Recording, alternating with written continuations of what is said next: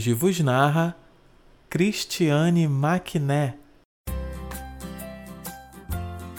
No próximo dia 12 de junho, quando alguém te perguntar qual seu status de relacionamento, eu desejo que, independente de estar solteira, namorando ou casada, você abra um sorriso e responda com tranquilidade: Eu estou feliz.